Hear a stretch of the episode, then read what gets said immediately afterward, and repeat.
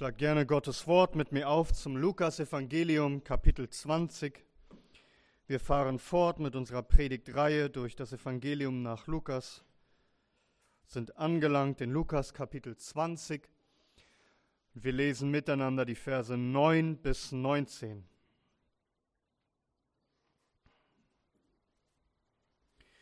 Lukas, Kapitel 20, ab Vers 9. Hier heißt es in Gottes heiligem Wort. Er fing aber an, zu dem Volk dieses Gleichnis zu sagen. Ein Mensch pflanzte einen Weinberg und verpachtete ihn an ihn an Weingärtner und reiste für lange Zeit außer Landes. Und zur bestimmten Zeit sandte er einen Knecht zu den Weingärtnern, damit sie ihm von der Frucht des Weinbergs gäben. Die Weingärtner aber schlugen ihn und schickten ihn leer fort. Und er fuhr fort und sandte einen anderen Knecht. Sie aber schlugen auch den und behandelten ihn verächtlich und schickten ihn leer fort. Und er fuhr fort und sandte einen dritten. Sie aber verwundeten auch diesen und warfen ihn hinaus. Der Herr des Weinbergs aber sprach, was soll ich tun? Ich will meinen geliebten Sohn senden. Vielleicht werden sie sich vor diesem scheuen. Als aber die Weingärtner ihn sahen, überlegten sie miteinander und sprachen, dieser ist der Erbe, kommt, lasst uns ihn töten, damit das Erbe unser werde. Und als sie ihn aus dem Weinberg hinausgeworfen hatten, töteten sie ihn. Was wird nun der Herr des Weinbergs ihnen tun? Er wird kommen und diese Weingärtner umbringen und den Weinberg anderen geben. Als sie aber das hörten, sprachen sie, das sei ferne. Er aber sah sie an und sprach, was ist denn dies, das geschrieben steht? Der Stein, den die Bauleute verworfen haben, dieser ist zum Eckstein geworden. Jeder, der auf jenen Stein fällt, wird zerschmettert werden. Auf wen irgend er aber fällt, den wird er zermalmen. Und die Schriftgelehrten und die Hohenpriester suchten ihn in derselben Stunde, die, und suchten in derselben Stunde die Hände an ihn zu legen, doch sie fürchteten das Volk, denn sie erkannten, dass er dieses Gleichnis im Blick auf sie geredet hatten. Amen. Lasst uns beten. Unser Herr Jesus Christus, du Eckstein der Gemeinde, du bist kostbar, überaus wertvoll. Und so lass uns dich Herr, wertschätzen. Lass uns dich verherrlichen. Lass uns dich recht wertschätzen, indem wir hören auf dein Wort, indem wir lernen, dir zu gehorchen und dich allein zu verherrlichen. Herr, so gib uns deine Gnade zum Hören und zum Tun. Wir bitten es, Herr Jesus, in deinem Namen. Amen. Nehmt gerne Platz.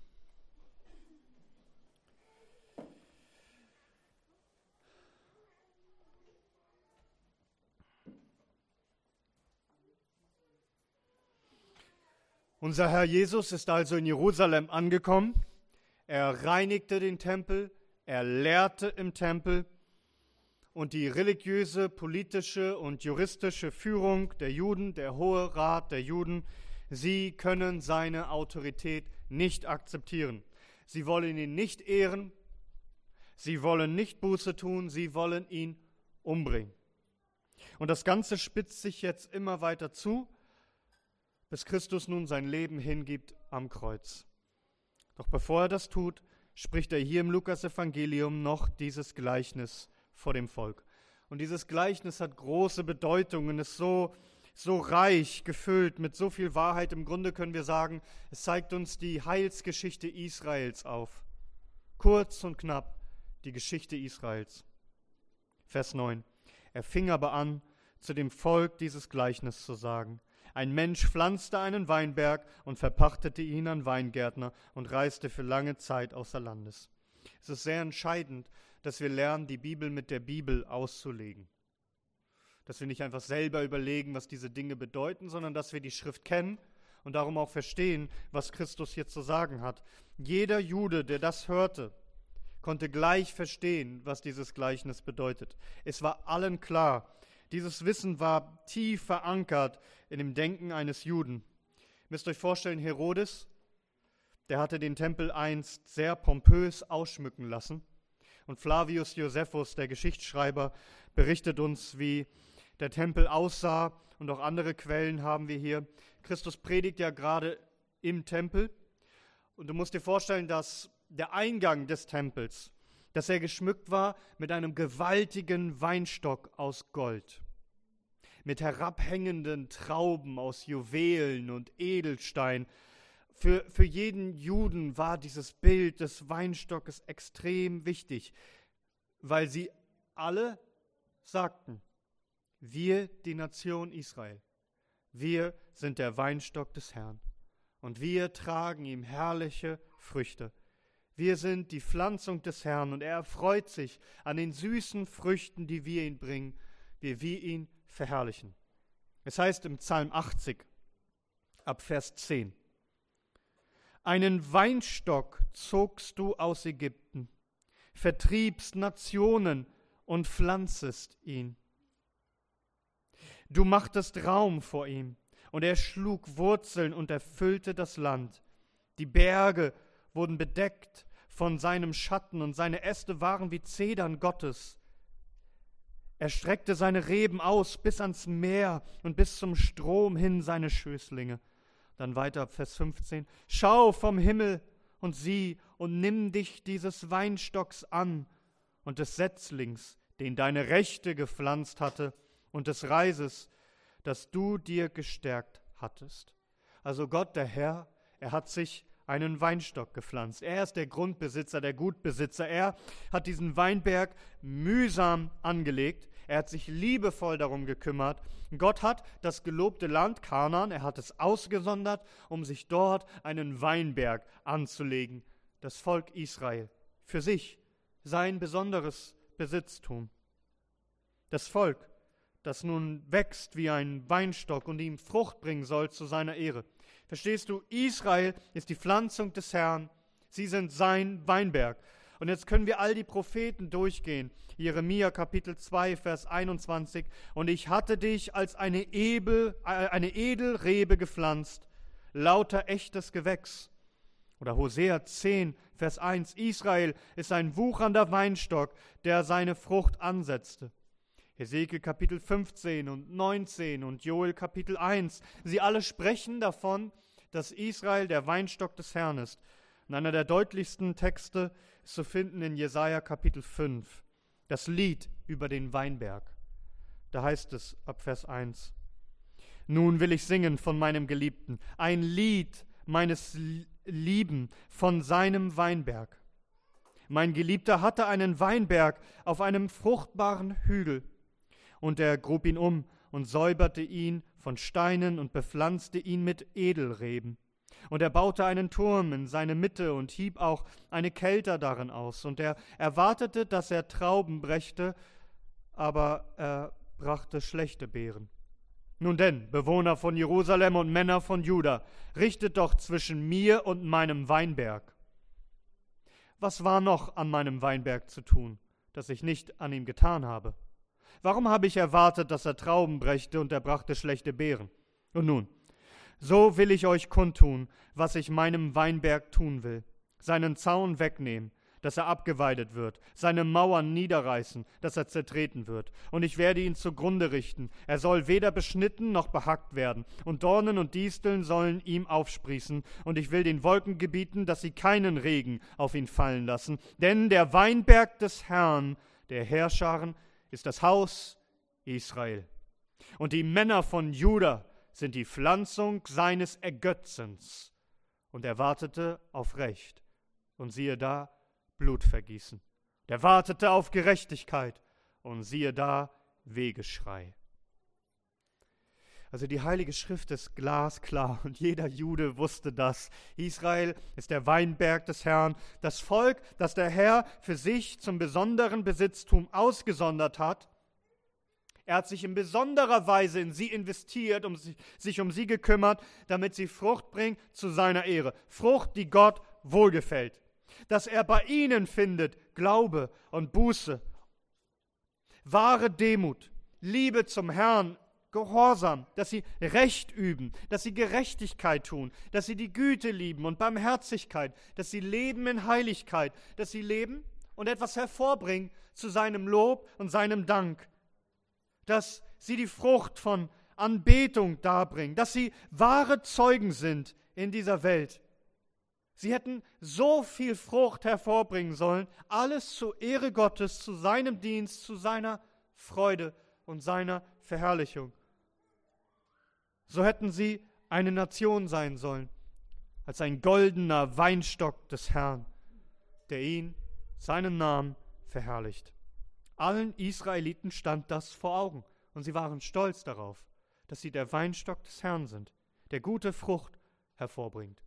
Und sie glaubten, dass der Herr sich über sie freut, dass sie der Weinstock seines Ergötzens sind, dass, dass bei ihnen geistliche Frucht in Fülle zu finden ist. Wenn also Christus hier von einem Mann spricht, der einen Weinberg besitzt, so ist allen klar, was er damit meint. Gott selbst hat sich einen Weinstock angelegt, worauf sein Segen ruht. Er fing aber an, zu dem Volk dieses Gleichnis zu sagen, ein Mensch pflanzte einen Weinberg und verpachtete ihn an Weingärtner und reiste für lange Zeit außer Landes. Der Landbesitzer, der Grundeigentümer, er vertraut seinen Weinberg in die Hände von Weingärtnern. Das wäre üblich, wenn ein Weinbergbesitzer außer Landes ging oder die Ferne verreiste, dass man sich weiter pflegt um den Weinstock, dass die Ernte eingeholt wird. Also vermietet man dieses Grundstück, man verpachtet es an Weingärtner, die sich um alles kümmern. Sie geben Acht auf die Pflege des, Wein, des, des Weins und dann zur Erntezeit bezahlen diese Weingärtner, indem sie einen Teil von der Ernte abgeben an den Besitzer. Also die Vereinbarung lautet, ihr könnt meinen Weinberg nutzen, alle Früchte einholen, gebt mir dann aber bitte, wenn die Erntezeit ist, sagen wir mal 25 Prozent ab, als Bezahlung dafür, dass ihr diesen Weinberg nutzen durftet. Den Rest könnt ihr behalten. Gott hat seinen Weinberg demnach in Hände von Menschen anvertraut die Acht geben sollten auf sein Volk.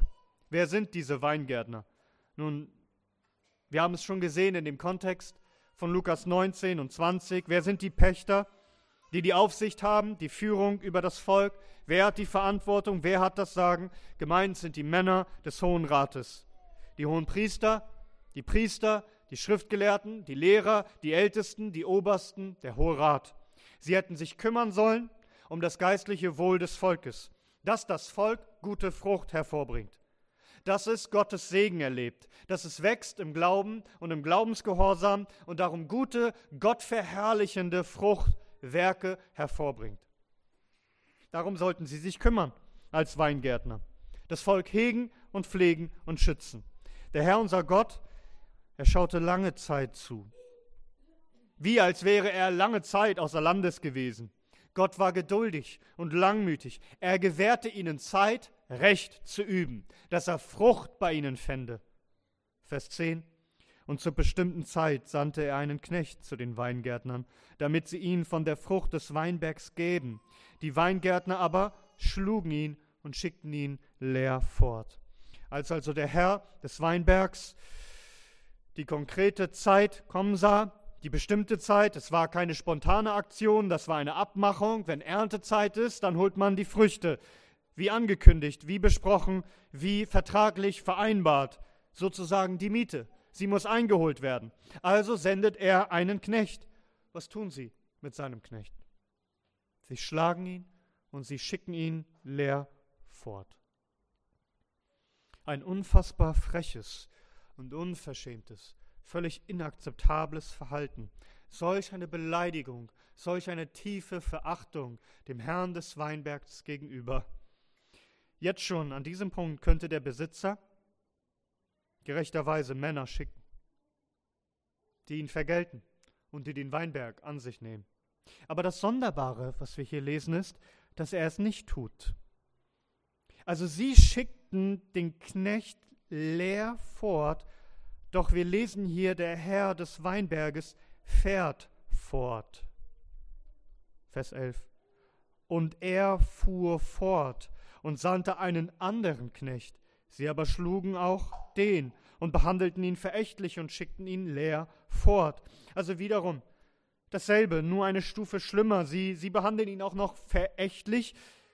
Das heißt, sie müssen ihn irgendwie bewusst schikaniert haben, bewusst gedemütigt haben, wie einen Hund.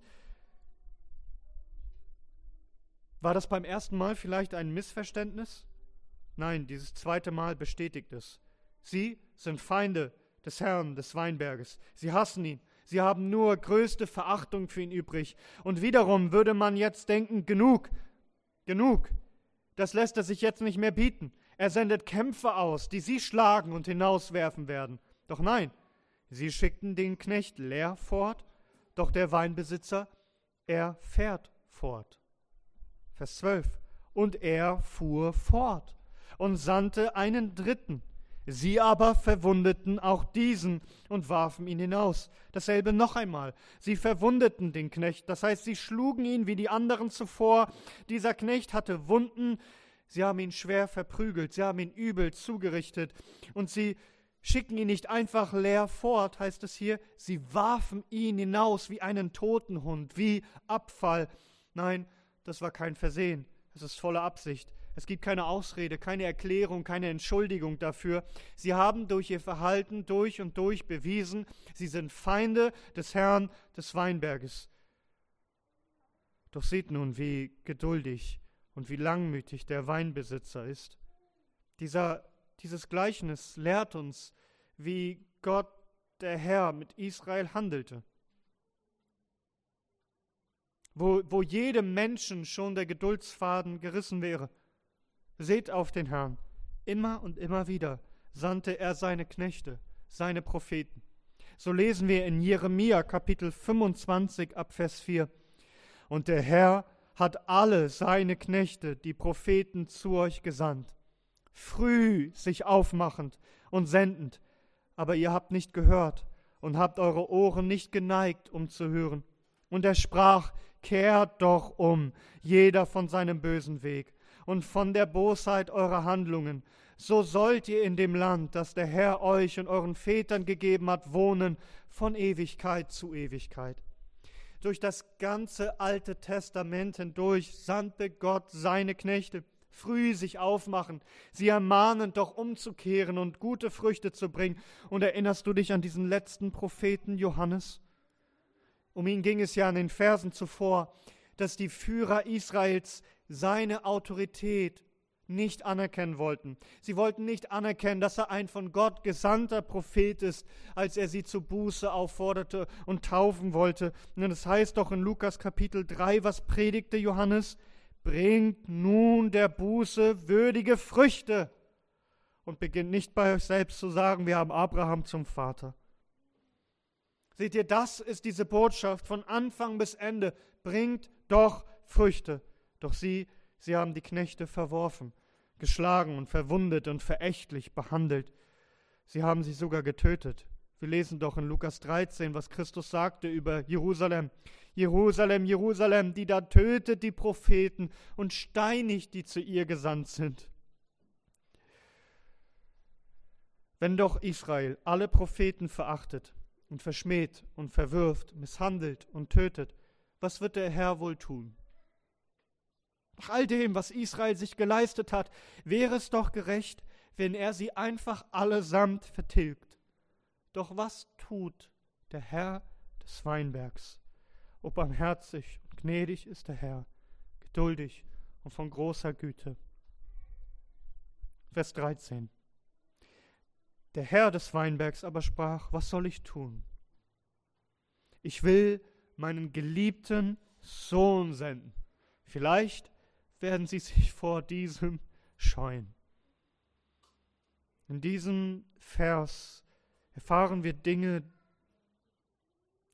die unausforschlich sind und, und unfassbar Zeugnis geben von dieser tiefen Liebe und Geduld des Herrn. Es sind solch heilige Worte. Was soll ich tun? Ich will meinen geliebten Sohn senden. Vielleicht werden sie sich vor diesem scheuen. Gott hätte sich als Antwort geben können, ich will sie allesamt vernichten, doch stattdessen lautet seine Antwort, ich will meinen geliebten Sohn senden. Oh, das größte aller Geheimnisse, dass Gott sich entscheidet, seinen geliebten Sohn zu senden. Er hatte nicht nur Knechte, die dann starben, er sandt seinen eigenen geliebten Sohn, der Höhepunkt der Heilsgeschichte, bis zu diesem Punkt, das Erscheinen des Sohnes. Wie es heißt in Hebräer Kapitel 1, nachdem Gott vielfältig und auf vielerlei Weise ehemals zu den Vätern geredet hat in den Propheten, hat er am Ende dieser Tage zu uns geredet im Sohn, den er gesetzt hat zum Erben aller Dinge, durch den er auch die Welten gemacht hat welcher die Ausstrahlung seiner Herrlichkeit und der Abdruck seines Wesens ist. Dieser, der geliebte Sohn. Und schaut, wie Christus hier von sich selbst spricht. Er sagt, er, er spricht von diesem Mann, weil er weiß, wer er ist. Er ist der geliebte Sohn. Waren das nicht die Worte, die ertönten mit einer Stimme aus dem Himmel bei seiner Taufe? Du bist mein geliebter Sohn, an dir habe ich Wohlgefallen gefunden. Waren das nicht die Worte, die aus der Wolke der Herrlichkeit auf dem Berg der Verklärung ertönten? Dieser ist mein geliebter Sohn, ihn hört. Christus weiß von der Liebe seines Vaters, ehe die Welt war. Der Herr des Weinbergs aber sprach, was soll ich tun? Ich will meinen geliebten Sohn senden. Vielleicht werden sie sich vor diesem scheuen. Und dieser Sohn, er ist kein Kleinkind. Er weiß, was er dort tut und wohin er geht. Er lässt sich senden. Er erfüllt den Auftrag seines Vaters. Er weiß, dass alle Knechte zuvor misshandelt wurden. Und er geht dennoch. Und darum liebt ihn der Vater. Dass er diesen Auftrag erfüllt. Dass er gehorsam ist als geliebter Sohn. Nun, werden diese Halunken sich nun vor ihm scheuen? Werden sie ihn respektieren? Sie werden es wohl doch nicht wagen, dem Erben, den Sohn, auch nur ein Haar zu krümmen. Vers 14. Als aber die Weingärtner ihn sahen, überlegten sie miteinander und sagten, dieser ist der Erbe, kommt, lasst uns ihn töten, damit das Erbe unser werde. Sie sahen ihn und sie wussten ganz genau, wer er ist. Und gerade deshalb, weil sie erkannten, wer er ist, wollten sie ihn töten. Anstatt sich zu fürchten, anstatt seine Autorität, sein gutes Recht anzuerkennen. Denn er wurde gesandt in dem Recht, in der Autorität seines Vaters, um rechtmäßig das zu beanspruchen, was ihm rechtmäßig gehört. Denkt daran, dass es in den Versen zuvor darum ging, dass die Pharisäer, die Schriftgelehrten, all diese Menschen fragten, mit welchem Recht tust du das? Er ist gesandt vom Vater, er ist der geliebte Sohn. Und nun, als sie ihn sahen, ja, wie wir gelesen haben von den Schriftgelehrten, sie überlegten, sie beraten sich miteinander. Und was ist das Ergebnis des Hohen Rates, des der ach so weisen Führer des Volkes? Wir bringen ihn um. Wir töten ihn. Denn wenn wir ihn getötet haben, dann hat niemand mehr Anspruch auf diesen Weinberg, wenn der Herr des Weinbergs stirbt. Nein, dann wird es uns zufallen, den Weinberg, den wir gepachtet haben. Was für Verbrecher, was für Unmenschen, was für Scheusale, was für Kinder des Teufels, der ein Dieb und ein Menschenmörder von Anfang an war. Ihr Lieben, die planen das hier nicht nur. Sie wollen diesen bösen Gedanken ausführen. Vers 15. Und als sie ihn aus dem Weinberg hinausgeworfen hatten, aus seinem eigenen Besitz, töteten sie ihn. Christus wusste ganz genau, was ihn erwartet. Er, er, er spricht dieses Gleichnis und für heutzutage für liberale Theologen, sie sagen, das muss im Nachhinein geschrieben worden sein. Das ist viel zu detailreich. Es ist alles da. Er wusste, was ihn erwartet. Er wusste, wie er hinausgeworfen wird aus Jerusalem und wie sie ihn töten würden. Hat er nicht schon in Lukas 9 gesagt, nachdem Christus, äh, Petrus dieses Bekenntnis brachte, du bist der Christus. Da sagte er in Lukas 9, Vers 22, der Sohn des Menschen muss vieles leiden und verworfen werden von den Ältesten und Hohepriestern und Schriftgelehrten und getötet werden. All das ist keine Überraschung. Oh Gott wusste, dass sie seinen Sohn nicht verschonen würden und der Sohn wusste, dass er getötet werden würde. Und er kam dennoch. Er kam, um sein Leben zu geben. Überlegt einmal, wie grausam, wie unfassbar groß diese Bösartig, Bosartigkeit und Sünde dieser Menschen ist. Wie, wie will man es in Worte fassen? Sie töten nicht nur die heiligen Propheten, sie töten den Sohn Gottes höchstpersönlich. Wie Stephanus zusammenfasste vor seinem Märtyrertod in Apostelgeschichte 7.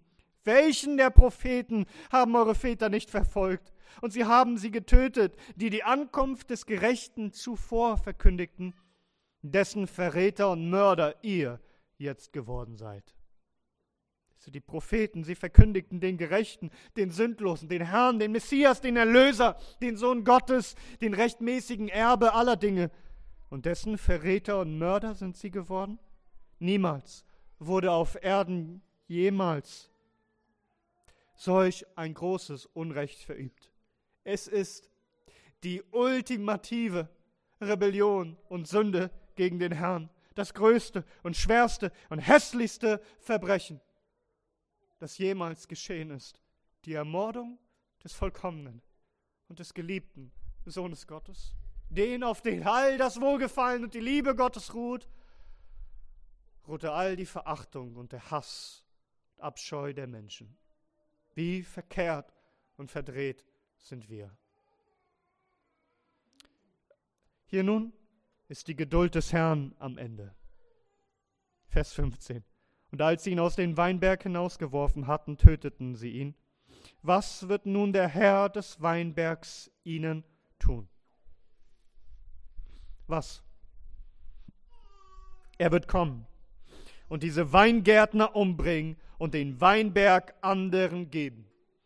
Meint ihr, der Herr des Weinbergs schaut sich das einfach weiter mit an. Meint ihr, er lässt einfach so zu, dass sein einzig sein einziger und geliebter Sohn getötet wird? Meint ihr, er lässt das ungestraft?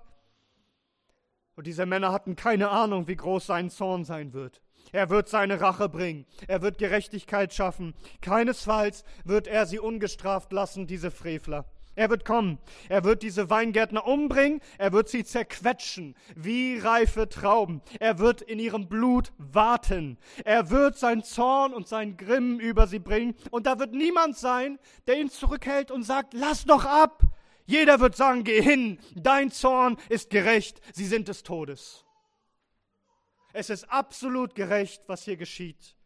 Er wird kommen und er wird sie vernichten. Und er wird ihnen alles nehmen, was sie von ihm stehlen wollten, was rechtmäßig ihm und ihm allein gehört. Und er wird es anderen geben, die nicht so handeln werden. Nun, was hat das alles zu bedeuten? Nun, die Bedeutung ist offenkundig. Und wir werden später lesen, das Volk hat das verstanden, was Jesus hier sagt. Das war eines der Gleichnisse, wo keiner danach gefragt hat, was soll das bedeuten.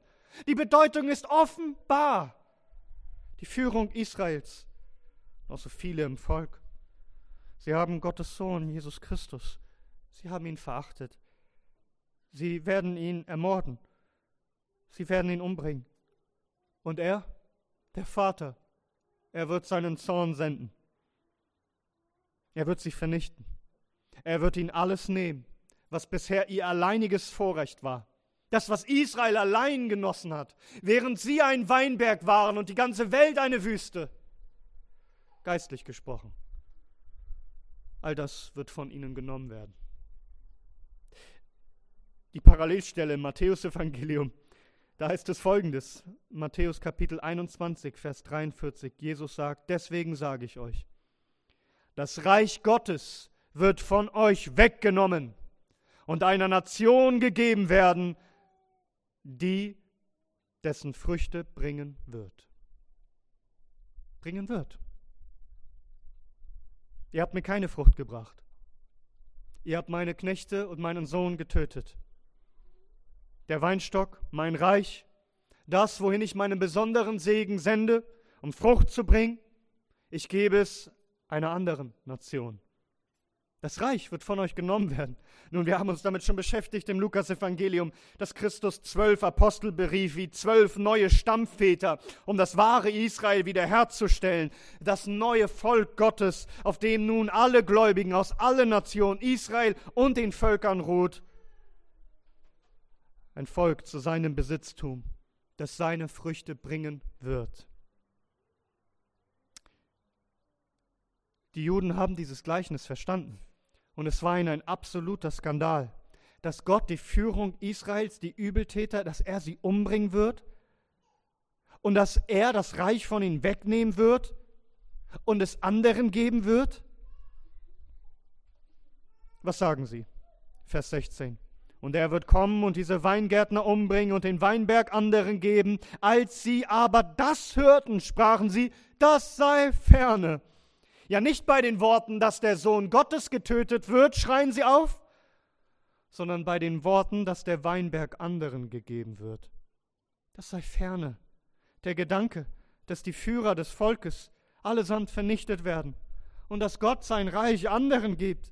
Das, das, darf, das darf niemals passieren. Etwas dergleichen darf nicht geschehen. Niemals. Niemals. Diese Menschen, das Volk, Sie haben gar nicht verstanden, wie es um sie steht, wie ernst die Lage ist und wie groß das Gericht sein wird, das über sie kommt. Achtet darauf, was es nun heißt in Vers 17. Er aber sah sie an. Überlegt euch das, wie er auf sie blickte mit einem durchbohrenden Blick, denn er weiß, das, was sie ausrufen, es sei ferne, ist nahe. Das Gericht, es kommt. Sie haben keine Ahnung, was vor ihnen steht. Sie, die ausrufen werden, kreuzigt ihn.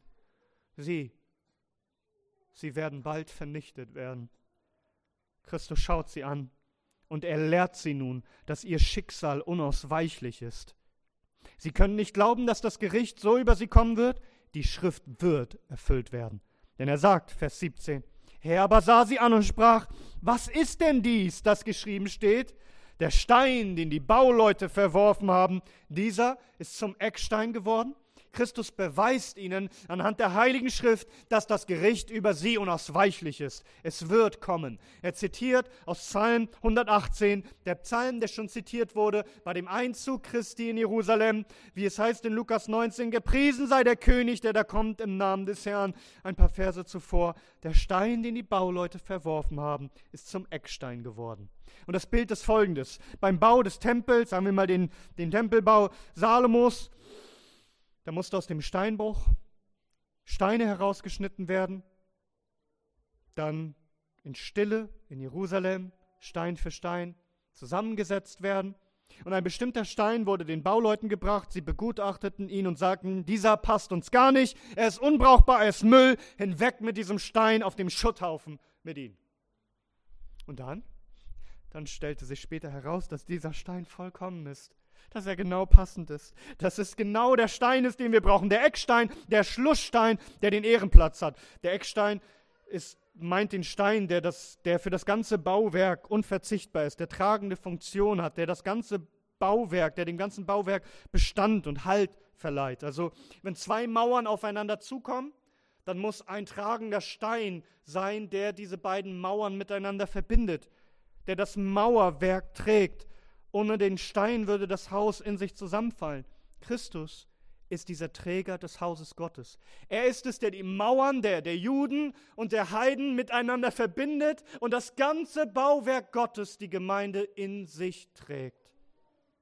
Ihr, ihr habt den Träger des Hauses Gottes verworfen, auf den alles ruht, das einzige Fundament, auf dem das ganze Heil ruht, der einzige Name, der uns gegeben ist, in dem Rettung zu finden ist, oder wie es heißt in Jesaja 9, dass uns ein Kind geboren ist, ein Sohn ist uns gegeben und die Herrschaft ruht auf seiner Schulter.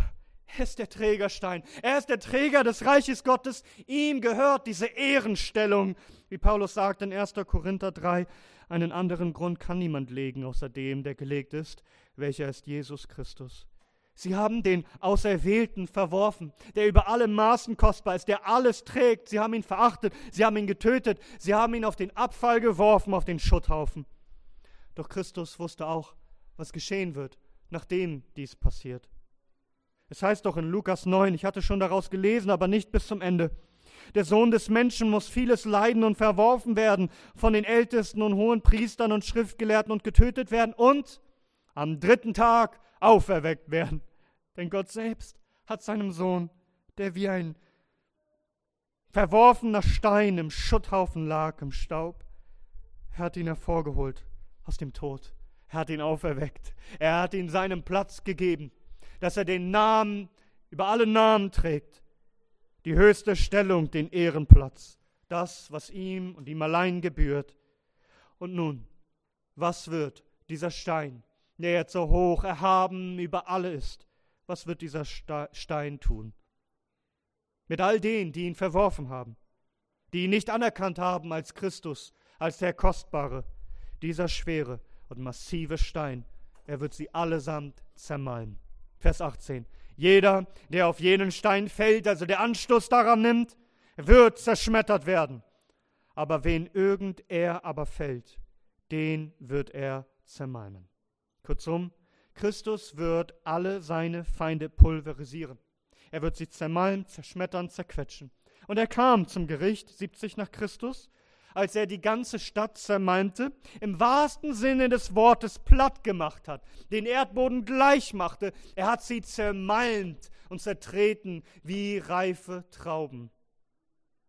Und was er an Jerusalem getan hat, ist nur ein Vorgeschmack darauf, was er mit der ganzen Welt tut, mit allen Reichen dieser Welt. Denn es heißt in Daniel Kapitel 2 ab Vers 44, und in den Tagen dieser Könige wird der Gott des Himmels ein Königreich aufrichten, das in Ewigkeit nicht zerstört und dessen Herrschaft keinem anderen Volk überlassen werden wird. Und es wird alle jene Königreiche zermalmen und vernichten, selbst aber in Ewigkeit bestehen. Bist du dir dessen bewusst? Christus wird alle seine Feinde und alle Königreiche zermalmen und er wird auch dich, wenn du diesen kostbaren Eckstein nicht annimmst und nicht zu ihm gehörst, er wird dich zerquetschen in alle Ewigkeit, wie als wärest du unter einem gewaltigen Felsen zerquetscht, ohne jemals zu sterben. Was ist mit dir? Glaubst du an diesen Eckstein oder verwirrst du ihn? Ist er für dich das Allerwichtigste und hat die Ehrenstellung und den Hauptplatz in deinem Leben und du ruhst mit allem, was du bist und hast, auf diesem Felsen? Oder verachtest du ihn und verwirrst du ihn? Petrus schreibt im 1. Petrus Kapitel 2 ab Vers 6. Denn es ist in der Schrift enthalten, siehe, ich lege in Zion einen Eckstein, einen auserwählten, kostbaren, und wer an ihn glaubt, wird nicht zu Schanden werden. Euch nun, den Glaubenden, ist die Kostbarkeit. Den Ungläubigen aber der Stein, den die Bauleute verworfen haben, dieser ist zum Eckstein geworden. Und ein Stein des Anstoßes und ein Fels des Ärgernisses, die, die sich, da sie nicht gehorsam sind, an dem Wort stoßen, wozu sie auch gesetzt worden sind. Und nun, nun beschreibt Petrus diese Gläubigen weiter und achtet darauf, wie er sie nennt. Er redet von uns, den Gläubigen, den Gläubigen aus den Juden und aus den Nationen, vereint in Christus. Er redet von uns als einer Nation. Er sagt, ihr aber seid ein auserwähltes Geschlecht, eine königliche Priesterschaft, eine heilige Nation, ein Volk zum Besitztum, damit ihr die Tugenden dessen verkündigt, der euch berufen hat aus der Finsternis zu seinem wunderbaren Licht, die ihr einst nicht ein Volk wart, jetzt aber ein Volk Gottes seid, die ihr nicht Barmherzigkeit empfangen hattet, jetzt aber Barmherzigkeit empfangen habt. Die Gläubigen, die Juden und Heiden vereint. Sie sind der Weinberg des Herrn. Sie tragen nun diese Früchte zu seiner Ehre.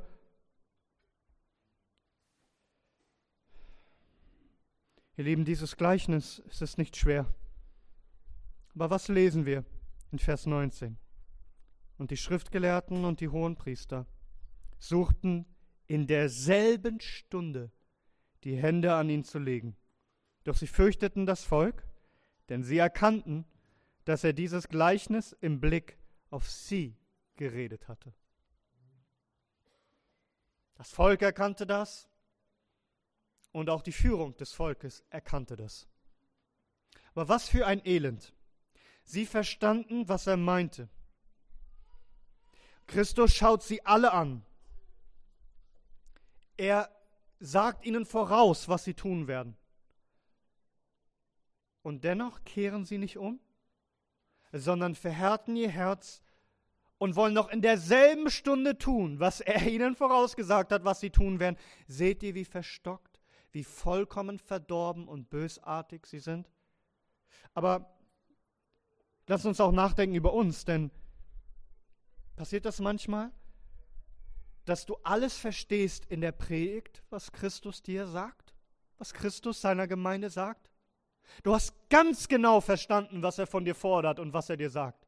Es bleiben keine Interpretationsmöglichkeiten noch übrig. Du weißt, was er dir sagt.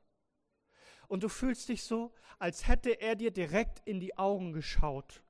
Als hätte er dich angeschaut in der Predigt und er sagt dir, was zu tun ist. Und in derselben Stunde gehst du nach Hause und tust genau dieselbe Sünde und lebst genau das gleiche Leben und steuerst einfach diesen Weg, diesen Kurs weiter zu ins ewige Verderben?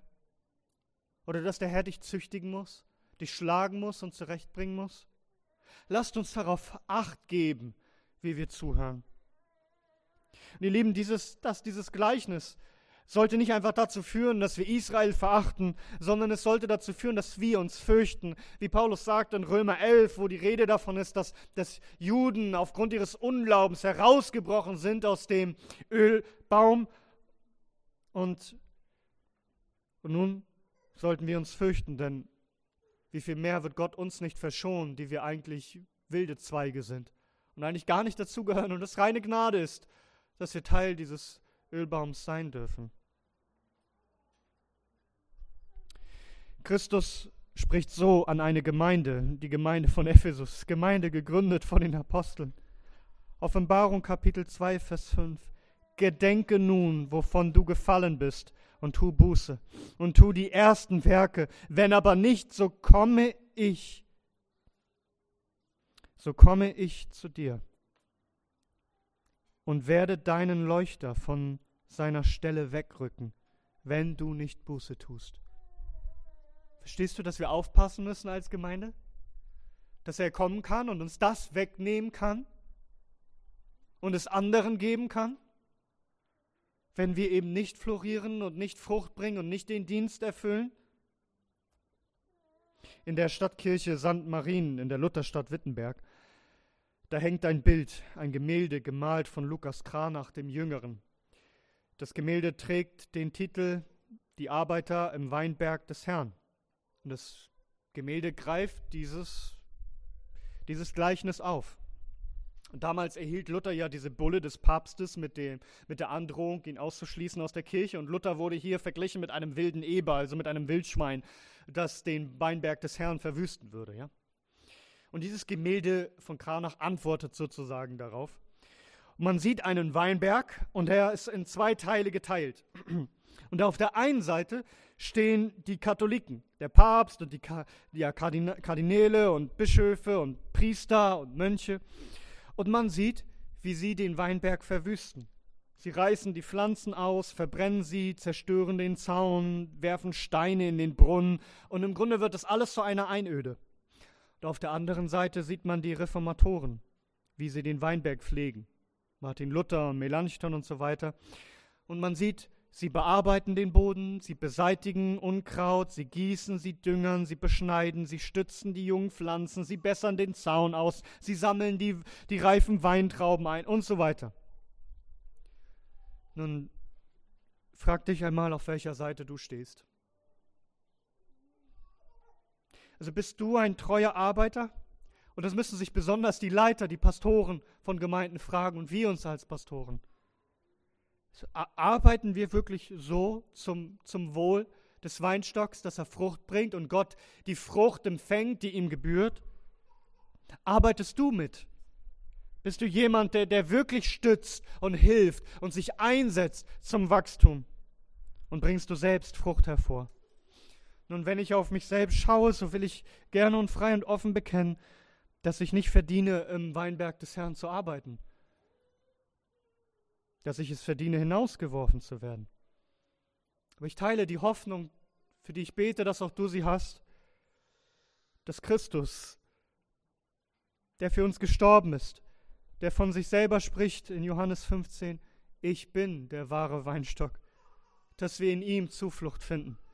Manche, wenn sie das hören, dass Christus sagt, ich bin der wahre Weinstock, dann denken sie, ja, er, er vergleicht sich hier einfach mit, mit einer Pflanze, mit einem Weinstock. Ja, sicher. Aber damit sagt er auch, er ist das wahre Israel und alle, die Teil von ihm sind. Er sagt, er ist das, was allein in Wahrheit Frucht bringt, was dem Vater gefällt, was wächst zu seiner Verherrlichung und in Ewigkeit Bestand haben wird, dass allein wenn wir in ihm zu finden sind, wir die Frucht bringen können, die den Vater verherrlicht. Und nun kommen wir zu ihm, dass wir nicht zermalmt werden wie die übrigen, sondern dass wir vor ihm gefunden werden, in ihm verwachsen und Frucht bringen. Wenn wir nun kommen und das Herrenmal feiern, so lasst uns dessen gedenken, was es ihm gekostet hat, dass wir nicht zermalmt werden, dass wir nicht hinausgeworfen werden, dass er zerschlagen wurde am Kreuz. Und wir kommen an den Tisch des Herrn mit leeren Händen, weil was haben wir zu bringen? Aber wir empfangen von ihm sich selbst, seiner selbst, was er im Tod für uns getan hat. Sein Leib, sein Blut, von ihm strömt uns Segen und Leben und Kraft, um Frucht zu bringen ihm, dem wahren Weinstock, und wir seine Reben. Gepriesen sei unser Herr, unser Erlöser, unser Retter, der Eckstein und der wahre Weinstock, ihm sei die Herrlichkeit von Ewigkeit zu Ewigkeit. Amen.